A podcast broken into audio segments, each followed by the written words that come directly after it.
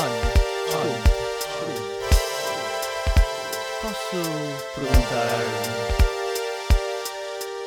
como é que correu o seu dia?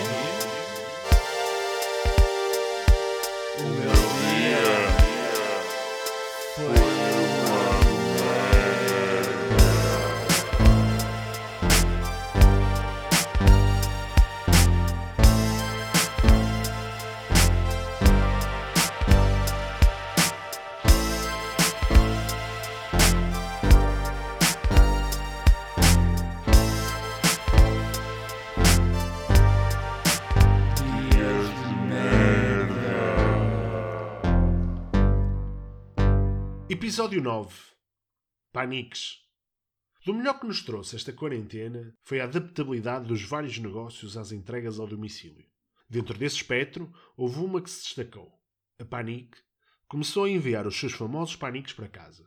Não sei se começou ou se já fazia, mas também não vou confirmar, mas só comecei agora a receber a publicidade. A Panic é uma merda ou é do caralho? Eu acho que é uma merda e acho que é do caralho. No que toca a folhados, o Panic está lá para baixo na classificação, o que é uma merda. No entanto, não deixa de ser um folhado. E isso é sempre do caralho. O Panic foi aquele que nos salvou no recreio da secundária, nas idas aos correios, nos fins de noites boémias, nos lanches na esplanada e em muitas outras situações. Acho até que os folhados na secção de padaria do Lidl são paniques disfarçados. No entanto, com a abertura da loja online, um mito caiu.